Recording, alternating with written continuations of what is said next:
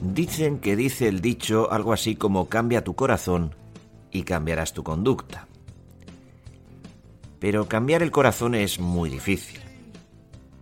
Lo tenemos en el ejemplo de la violencia. La violencia sabemos que no sirve para nada, más que para dejar en evidencia al violento. Porque la violencia siempre está al servicio del interés, del poder, del orgullo, de la descalificación.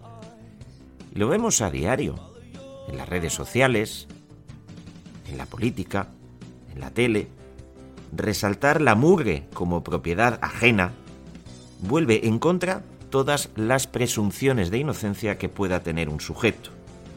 Porque con la violencia no solo se pierde la compostura y la educación, sino también el derecho y la verdad. Tanta violencia en nuestra vida diaria, tanta violencia en la cotidianeidad de las relaciones humanas es absurda, además de culpable, pero también muy clarificadora de cómo están las cosas en nuestra sociedad, porque queriendo construir la sociedad, resulta que llevamos décadas destruyendo la convivencia. No me gusta la violencia de los que afirman estar en la orilla buena y descalifican a los demás machacando su vida, su trabajo, su fama o su mínimo derecho al respeto. Y no me refiero a los políticos, que yo a esos no les tengo el más mínimo respeto en cuanto a que les pago yo el sueldo. Y usted también, amigo mío, y usted también. Así que a las duras y a las maduras. No, me refiero a la gente de a pie, a lo que yo siempre llamo el ciudadano contribuyente. Ese que pierde su vida en las redes sociales, intentando desatar la violencia atávica de sus frustraciones contra los demás ciudadanos contribuyentes. Son terribles las palabras que a veces lanzamos como dardos al corazón. Y nos cuesta trabajo entender, aunque lo sabemos en el fondo, que donde hay violencia se pierde el sentido común. Y a veces diríamos, por favor, tengan ustedes sentido común y pongan un poco de paz en las relaciones, que para eso están. Porque aun teniendo razón, hay que ver cómo deforman o cómo se deforman las palabras. Sí, cómo se deforman y cómo deforman. Cuando esto sucede, los que perdemos somos todos. A un enemigo no se le vence porque se le dé la primera bofetada. A un enemigo se le vence porque se resiste su primera embestida, así como la segunda, y la tercera, y la cuarta, y la otra, y la otra, y la otra, y la otra. Si lo sabré yo.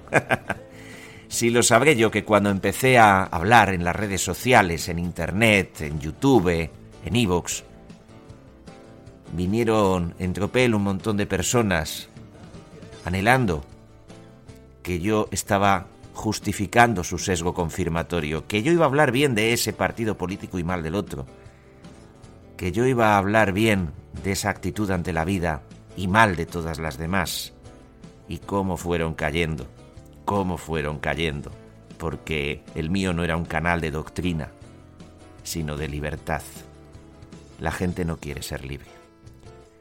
Si pusiésemos paz en nuestras palabras, me refiero a las cotidianas, quizás acabaríamos poniéndola también en nuestras intenciones y en nuestras vidas.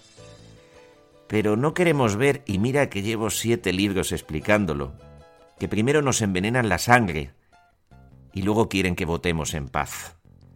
Que nos piden la participación ciudadana digna y responsable, los que nos hacen caer en las trampas de los insultos con verdad. Merecen que confiemos en ellos, que los sigamos, que depositemos nuestra ilusión y esperanzas en los que tanto insultan para representarnos. ¿En serio? Me gustaría encontrar a un político que tuviera acierto en sus palabras, en sus intenciones, en sus pretensiones, que no fuese al trinque ni trabajase para la CIA como los de la CUP, ni para el Mossad como los de Vox, para Irán como unos y otros, o para el MI5. Me gustaría encontrar a un solo político que trabajase para España. Me dice el otro día uno, es que tú no sabes la cantidad de gente que tuvo que morir para que pudiésemos votar en este país? Y le dije, sí, murió uno, Franco. Fue morirse Franco y ya podíamos votar. ¿Qué tal? ¿Cómo te va? ¿Eres feliz? Que podamos enderezar los tortuosos caminos de nuestra tarea diaria en medio de este mundo convulsionado, a veces se antoja una tarea imposible. Qué pena que a los políticos les obsesionen los votos más que los votantes. Qué pena que no nos queramos dar cuenta de que en lo único que los políticos son transparentes es en sus debilidades, que son poderosos para decidir por fuera y fáciles por dentro para olvidar lo que les conviene, como muchos de sus votantes. El miedo, el miedo, hoy el miedo, el miedo ¿A qué? El miedo a equivocarme si me pongo o no me pongo la ternera. ¿Te está gustando este episodio? Hazte fan desde el botón Apoyar del podcast de Nivos.